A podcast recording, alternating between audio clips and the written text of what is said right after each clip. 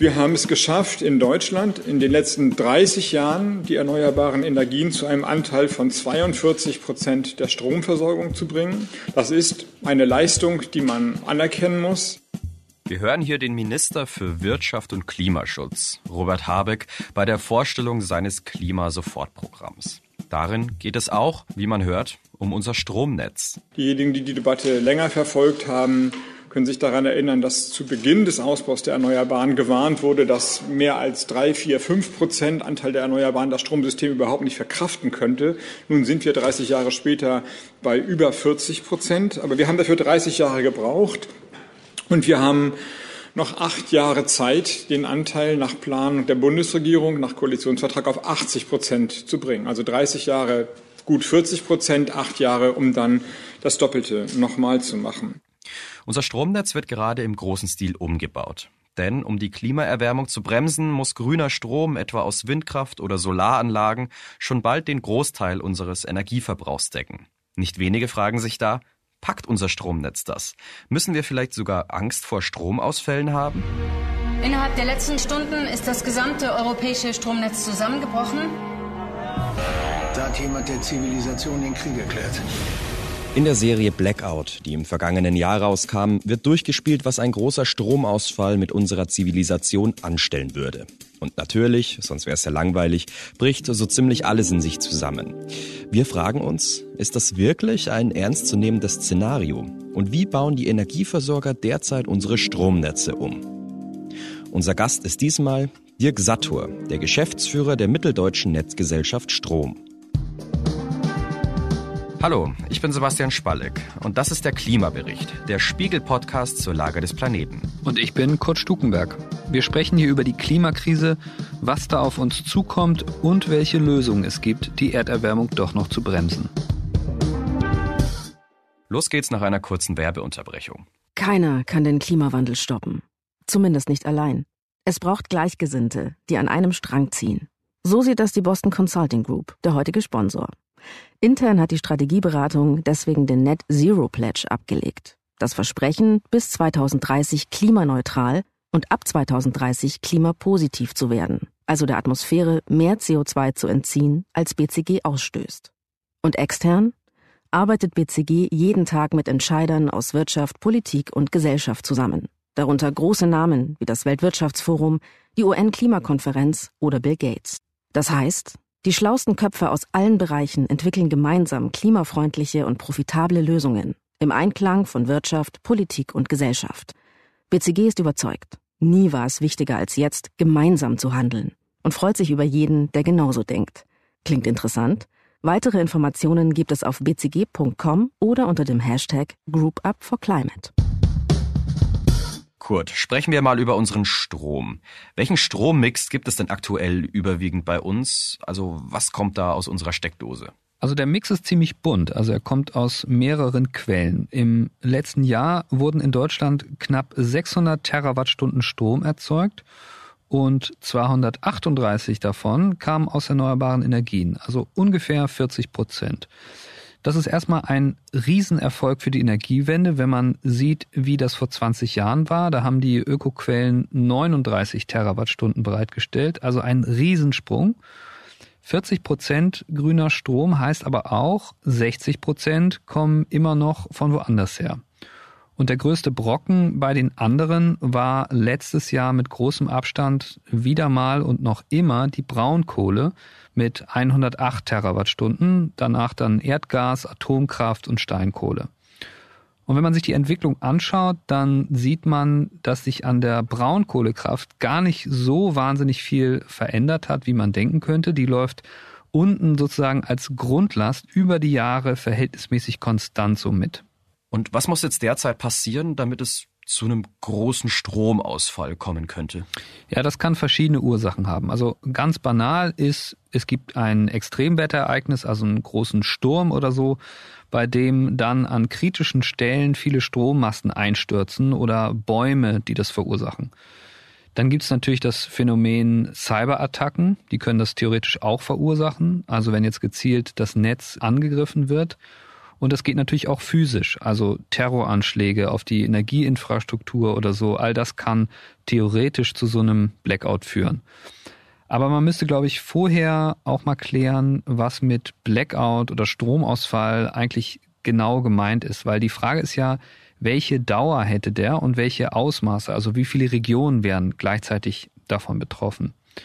Und vereinfacht gesagt, je länger und großflächiger wir uns so ein Ereignis vorstellen, desto unwahrscheinlicher ist es. Deutschland zum Beispiel hat vier Netzzonen und dass jetzt alle gleichzeitig ausfallen, ist zum Beispiel unwahrscheinlicher als vom Ausfall nur einer einzigen Region auszugehen. Und auch über die Staatsgrenzen hinweg sind die Netze im Europäischen Verbund ja miteinander verdrahtet und können sich da gegenseitig, wenn man so will, helfen oder ausgleichen. Und es ist deshalb wichtig, einmal über das Ausmaß sich zu verständigen, also was man damit eigentlich meint, weil natürlich die Folgen eines Stromausfalls oder das, was dann in Filmen eben als der große Blackout vorgeführt wird, die stehen und fallen ja mit äh, der Dauer des Ganzen und mit der regionalen Ausprägung. Also wie groß ist die Region, die davon betroffen ist. Und ein großflächiger, langanhaltender Blackout jetzt irgendwie in ganz Europa oder in ganz Deutschland ist schon sehr, sehr unwahrscheinlich. Hm. Jetzt gibt's ja die Befürchtung, wenn wir schon bald ein ausschließlich grünes Stromnetz haben, dann geht uns die Energie aus. Woran liegt das denn? Also warum soll unser Stromnetz plötzlich so instabil sein, wenn es ausgerechnet um die Erneuerbaren geht? Ja, also im Grundsatz, wenn man sich anguckt, wie die Erneuerbaren funktionieren, vor allem im Vergleich zu den konventionellen Großkraftwerken, dann ist es von der Anlage her schon so, dass die auch entscheidend zu einem Netzausfall beitragen können. Also grundsätzlich vielleicht erstmal, das Netz ist so ausgelegt, dass stets so viel Strom reingeht, wie dann auch verbraucht wird. Und wenn zu viel reingeht oder zu wenig verbraucht wird, dann wird's wackelig. Das mal so ganz grundsätzlich. Also es muss immer ausgeglichen sein. Und das, was ich eingangs sagte zur Kohlekraft, das wird jetzt hier nochmal wichtig, denn Kohlekraftwerke sind Grundlastkraftwerke, also ich kann relativ zuverlässig davon ausgehen, dass die eine gleichbleibende Menge Strom ins Netz einspeisen für eine lange Zeit. Und bei Atomkraft ist es genauso. Und die Erneuerbaren, die sind jetzt ganz anders gestrickt. Also plötzlich kommen heftige Winde auf, die Windräder speisen dann schlagartig mehr Leistung ins Netz ein oder die Wolkendecke bricht auf und von einer Minute auf die andere nimmt dann die Leistung der Photovoltaik rapide zu. Okay, und wie reagiert man dann darauf? Also was machen dann die Netzbetreiber? Ja, die müssen dann schnell reagieren und Anlagen vom Netz nehmen oder neue hinzuschalten. Redispatch nennt sich das dann. Und grundsätzlich ist es so, dass die Schwankungen natürlich bedeutsamer werden, je mehr Erneuerbare insgesamt am Netz hängen. Es gibt aber diverse Sicherheitsmaßnahmen auch, um das abzufedern. Also ein Prinzip zum Beispiel nennt sich äh, Momentanreserve. Das sind große Generatoren in den fossilen Kraftwerken, die in ihrer Bewegung Energie sparen. Das ist zum Beispiel eine Maßnahme, um Sicherheit im Netz zu gewährleisten. eine andere ist eben bei Unterdeckung der Leistung im Netz, also wenn jetzt eine Dunkelflaute kommt, also weder Wind noch Sonne scheint, dann eben zum Beispiel Gaskraftwerke hinzuzuschalten, um das auszugleichen. Und das wird in Zukunft, wie gesagt, häufiger auftreten. Deshalb werden wir auch mehr Gaskraftwerksleistung bauen müssen, also neue Gaskraftwerke werden errichtet werden müssen. Die werden allerdings in Zukunft nicht mehr einfach die ganze Zeit durchlaufen, sondern halt als Backup-Kraftwerke zur Verfügung stehen und dann je nach Bedarf zugeschaltet oder abgeschaltet werden. Okay, zur Not äh, greift man dann halt auf Gas zurück. Aber wie sieht es denn jetzt allgemein mit unserem Stromverbrauch insgesamt aus? Also steigt der gerade oder wird er noch steigen? Der wird auf jeden Fall steigen. Wir befinden uns ja jetzt in einer Zeit, in der es die Devise gibt, alles sollte elektrifiziert werden und dann sollte alles mit regenerativem Strom erzeugt werden, um die Klimabilanz aufzubessern. Also die Wärmeversorgung soll, wenn möglich, über mit Strom betriebene Wärmepumpen organisiert werden. Autos tanken Strom. Industrieprozesse sollen auf Wasserstoff umgestellt werden, der dann wiederum mit Strom erzeugt wird und so weiter. Für die Ladeinfrastruktur der Autos und natürlich dann auch die Heizsysteme der Häuser und all das wird natürlich viel mehr Strom benötigt und auch mehr Netzleistung. Und wir werden bessere Verteilernetze brauchen, weil Strom eben nicht mehr ich sag mal jetzt sehr vereinfacht, im Norden beispielsweise produziert und dann im Süden abgenommen wird, sondern dezentral an ganz vielen verschiedenen Orten des Landes, auf allen Hausdächern gewissermaßen, wenn wir etwas in die Zukunft schauen jedenfalls. Was wir also immer bedenken müssen. Unser aktuelles Stromnetz ist nicht das neueste. Es ist gebaut worden für fossile Energien wie zum Beispiel Kohle, also Energiequellen, die berechenbar und verlässlich sind. Kraftwerke an und der Strom fließt. Jetzt stellen wir aber unsere Energieversorgung um. Und an die Stelle von ein paar großen Kraftwerken kommen viele kleinere Energiequellen. Wind, Sonne, die mal mehr, mal weniger Energie liefern. Es kommt also zu mehr Schwankungen. Packt unser Stromnetz das und wie wird unser zukünftiges Stromnetz aussehen? Darüber habe ich mit Dirk Sattur gesprochen, dem Geschäftsführer der Mitteldeutschen Netzgesellschaft Strom. Hallo Herr Satur, eine große Angst ist ja, der Strom durch Erneuerbare wird in Zukunft nicht reichen oder das Stromnetz wird überlastet und dann kommt es zu Stromausfällen. Wie wahrscheinlich ist dieses Szenario? Ist unser Stromnetz sicher?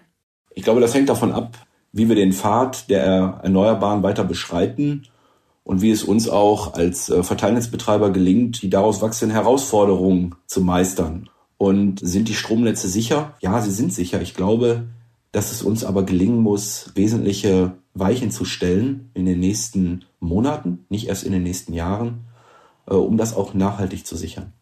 Ja, Sie sagen also, unter Umständen könnte es schon sein, dass es dazu kommt.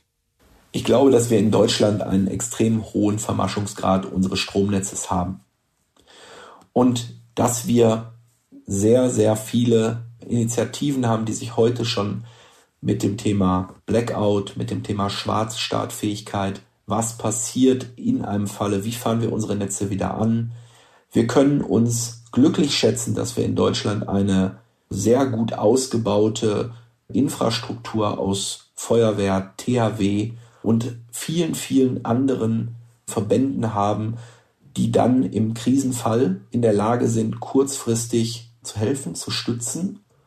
Und kann Stromunterbrechung vorkommen? Ja, die kommt heute vor, wenn wir nämlich massive Wetterereignisse haben. Wir haben es an der A äh, traurig besichtigen dürfen. Auch wir hatten dort einige unserer Mitarbeiter, die dort helfen konnten bei der Flutwasserkatastrophe. Wir haben dort gesehen, dass viele Krisenpläne ineinander gegriffen haben. Aber Fakt ist, ja, unser Stromnetz ist sicher.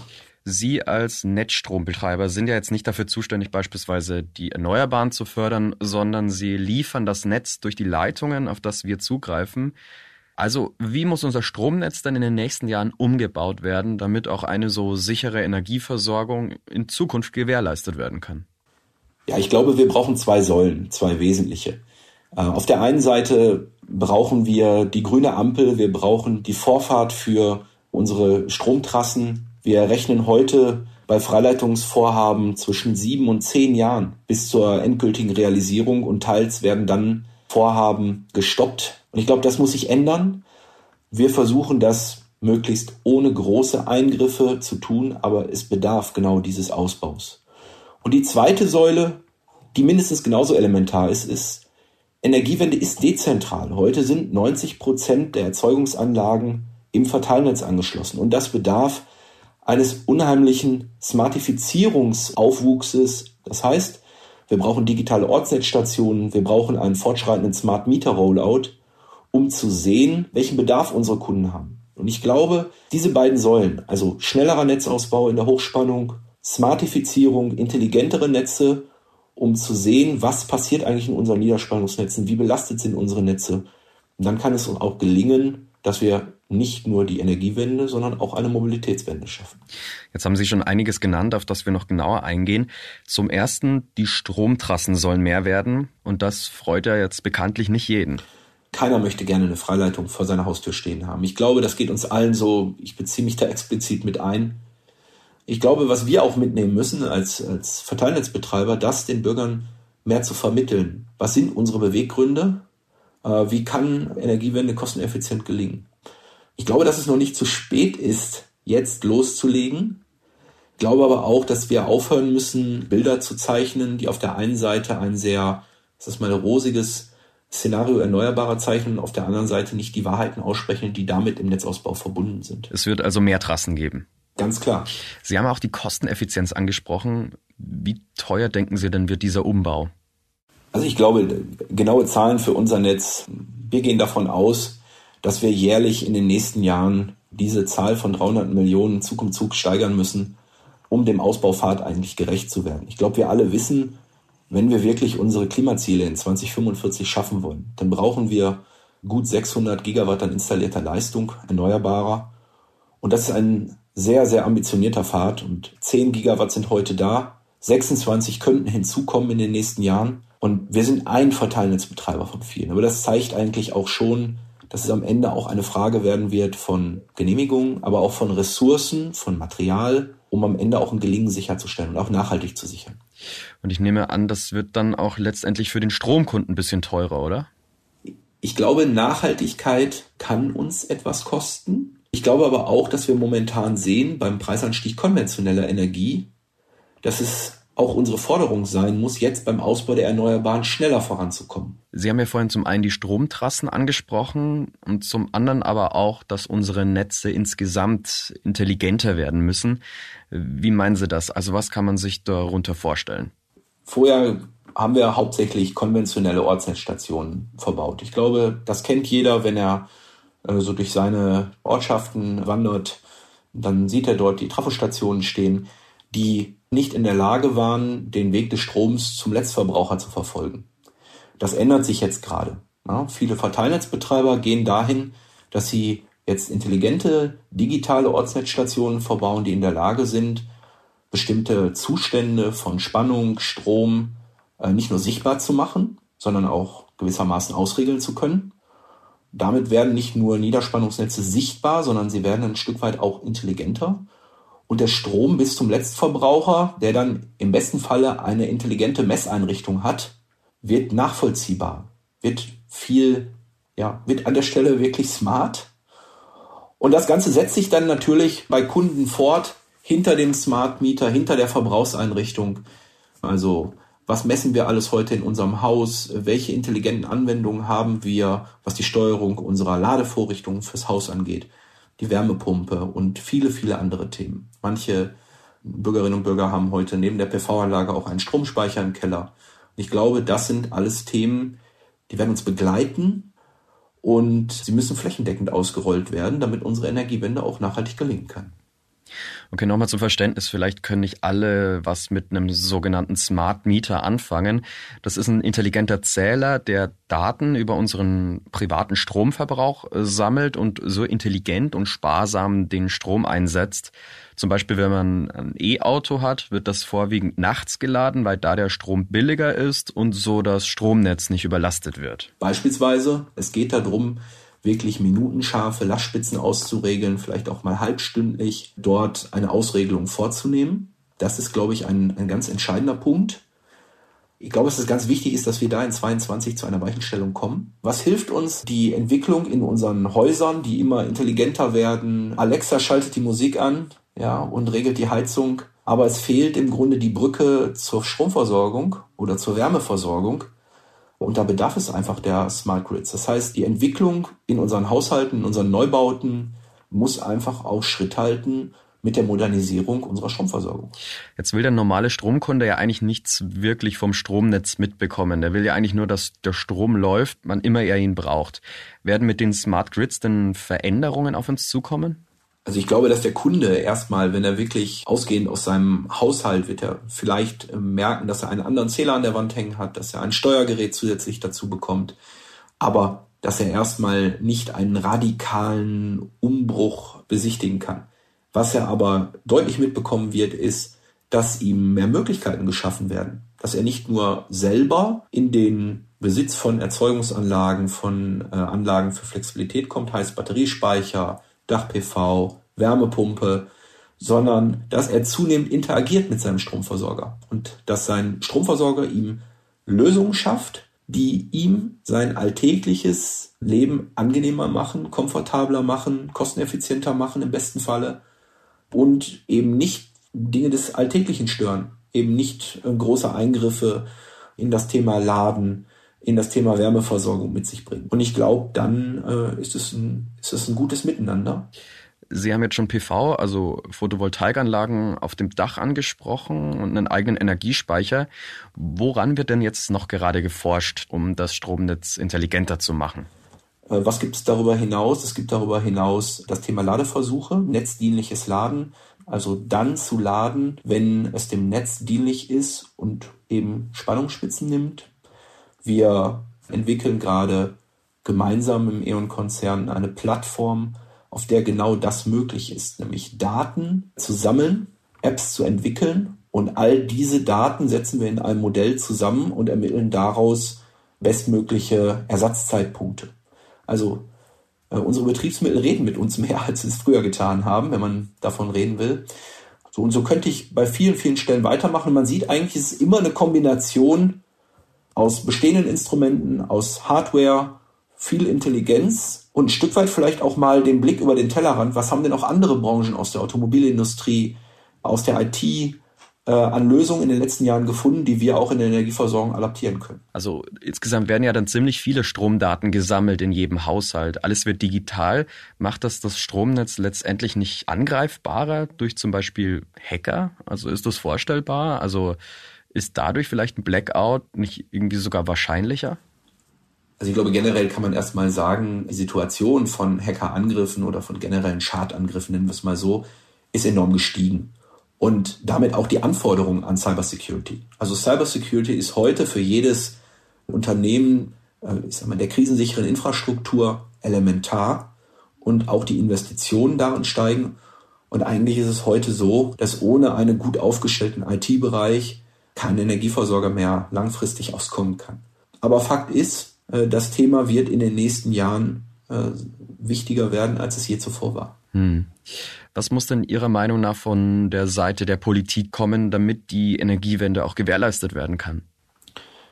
Ja, ich glaube, wir müssen den, den Turbo bei, beim Planungsrecht und bei den Planverfahren für unsere äh, wesentlichen Leitungstrassen beschleunigen, ja, und wirklich auch jetzt einlegen. Wir brauchen dafür einfach den Zubau der Erneuerbaren und wir brauchen dafür die erforderlichen Stromtrassen. Ich glaube, es ist nicht mehr zeitgemäß, wenn wir über Digitalisierung reden, in den unterschiedlichsten Branchen und im Bereich der öffentlichen Verwaltung alle Planverfahren eben in teils bis zu 30, 40 oder 50.000 Seiten Papier erledigt werden. Das heißt, ein Stück weit ist unser Wunsch, einfach digitaler zu werden. Also Entbürokratisierung. Entbürokratisierung, Beschleunigung und aus meiner Sicht auch eine klare Richtungsvorgabe. Der zweite Punkt, der, glaube ich, mindestens genauso wichtig ist, ist, wir müssen einen klaren Werkzeugkoffer kriegen. Das heißt also, dass die Energieversorger in der Lage sind, in einem sehr begrenzten und auch klar definierten Umfang in Erzeugungs- und Verbrauchseinrichtungen des Kunden eingreifen zu können. Wir sehen das als extrem gutes Zeichen, als sehr gutes Zeichen, dass das jetzt auch für den Sommer erneut aufs Tableau der entsprechenden Ministerien gerutscht ist. Drittens, wir brauchen mehr Diskussion in Deutschland. Wir müssen auch Energiewende Teil unserer Bildung werden lassen. Und damit meine ich auch schulischer Bildung, schulischer Bildung, universitärer Bildung, Studiengänge anpassen, aber auch Schulunterricht teilweise anpassen. Ich finde es mehr als nur richtig, dass äh, Kinder, und das sind am Ende die Generationen, die uns noch durch die Energiewende tragen werden, in der Schule auch frühzeitig damit konfrontiert werden, was bedeutet eben eine nachhaltige Energieversorgung zu schaffen. Kurt, was denkst du? Lässt sich mit diesen Innovationen, mehr Trassen, ein intelligenteres Netz, wirklich unser Stromnetz auch in Zukunft sicher gestalten? Dirk Sato ist sich dabei ja ziemlich sicher. Ja, sicherer in jedem Fall, das denke ich schon. Ich bin aber jetzt auch beileibe kein Experte für Netzinfrastruktur, aber weil so wahnsinnig viel an stabilen Stromnetzen hängt, wird man hier sicher nicht sehenden Auges in eine dauerhaft kritische Lage hineinlaufen, in der es dann irgendwie permanent zu größeren Ausfällen kommt. Aber klar ist auch, dass die Lage für die Betreiber sicherlich herausfordernder wird, je mehr wir an Erneuerbaren dazuschalten. Mhm. Und aus Sicht des Klimaschutzes, also wie müssten sich unsere Stromnetze denn noch verändern? Ich glaube, zwei Themen sind noch ein bisschen unterrepräsentiert in der Diskussion. Das eine ist der Eigenverbrauch. Also wenn wir irgendwann in die Lage kommen, dass einzelne Einheiten, also zum Beispiel Kommunen, so aufgestellt sind, dass sie durch eine breite erneuerbaren Palette, zum Beispiel Erdwärme, Wasser, Wind und Sonne, viel vom eigens produzierten Strom auch verbrauchen könnten, dann könnte ich mir vorstellen, dass das auch eine Entlastung sein kann, dass man also nicht alles und immer über die Netze organisieren muss. Und das Zweite ist natürlich Effizienz und Verbrauchsminderung. Also ich glaube, wir müssen in Deutschland auch stärker nochmal darüber ins Gespräch kommen, welchen Strom wir in Zukunft nicht mehr verbrauchen müssen. Also die Verbräuche einfach immer weiter steigen zu lassen, in dem Wissen, dass sie ja klimaneutral organisiert sind über erneuerbaren Strom. Das wird auch nicht ewig möglich sein. Also ist Stromsparen in Zukunft auch ein Thema? Ja, auf jeden Fall. Vielleicht sogar noch mehr als vorher. So viele Erneuerbare haben wir ja jetzt aktuell noch nicht. Wir haben ja es vorhin angesprochen, so 41 Prozent. Ist es denn jetzt nicht ein Problem, dass wir für den Übergang jetzt so viel Gas noch brauchen? Ja, also ideal ist das natürlich aus Klimasicht absolut überhaupt nicht. Und ich würde auch sagen, ja, natürlich ist es ein Problem. Aber wir müssen uns nicht so sehr über die Anzahl der Gaskraftwerke im Land Gedanken machen, wenn wir uns jetzt Sorgen um die Klimabilanz machen, sondern wir müssen eher darüber sprechen, wie viele Stunden sind die am Netz. Also die Losung wird sein, wir brauchen viel mehr Gaskraftwerke zum Beispiel als heute, die aber viel, viel seltener am Netz sind. Und das ist dann auch in der Treibhausgasbilanz kein dicker Brocken mehr. Okay, heißt das, wir bauen dann schon noch in Zukunft neue Gaskraftwerke, die aber nicht immer laufen, sondern nur ganz individuell an- und ausgeschalten werden, wenn man sie braucht? Genau, das ist der Trend, da wird es hingehen. Dirk Sator hat schon ein paar Vorschläge unterbreitet, was es von Seiten der Politik für eine schnelle und effiziente Energiewende braucht. Was glaubst du, was gäbe es da sonst noch?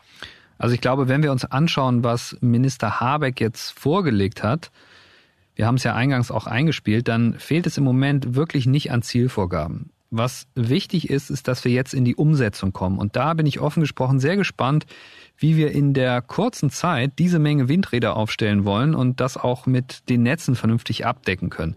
Da stehen uns auf jeden Fall sehr spannende Monate und Jahre bevor. Das war der Klimabericht, der Spiegel-Podcast zur Lage des Planeten. Nächste Folge gibt es am kommenden Dienstag auf spiegel.de, Spotify, bei Apple Podcasts und in allen üblichen Podcast-Apps. Bei Anregungen oder Themenvorschlägen schreiben Sie uns gerne eine Mail an klimabericht.spiegel.de. Moderiert wurde diese Sendung von Kurt Stukenberg und mir, Sebastian Spalleck. Bei der Produktion wurden wir unterstützt von Ole Reismann. Produktion und Musik übernahm Philipp Fackler. Die Boston Consulting Group, der heutige Sponsor, ist überzeugt. Der Klimawandel ist eine der größten Herausforderungen unserer Zeit. Und trotzdem kann man ihn aufhalten, wenn wir als Gruppe denken und agieren. Deswegen arbeitet BCG jeden Tag daran, sich selbst, die Welt und Wirtschaft klimaneutral zu machen. Mit dem Net Zero Pledge. Und indem sie die schlausten Köpfe aus Unternehmen, NGOs und Regierungen zusammenbringt. Ihr wollt mehr wissen oder mitmachen? Alle Informationen gibt es auf bcg.com oder unter dem Hashtag GroupUp for Climate.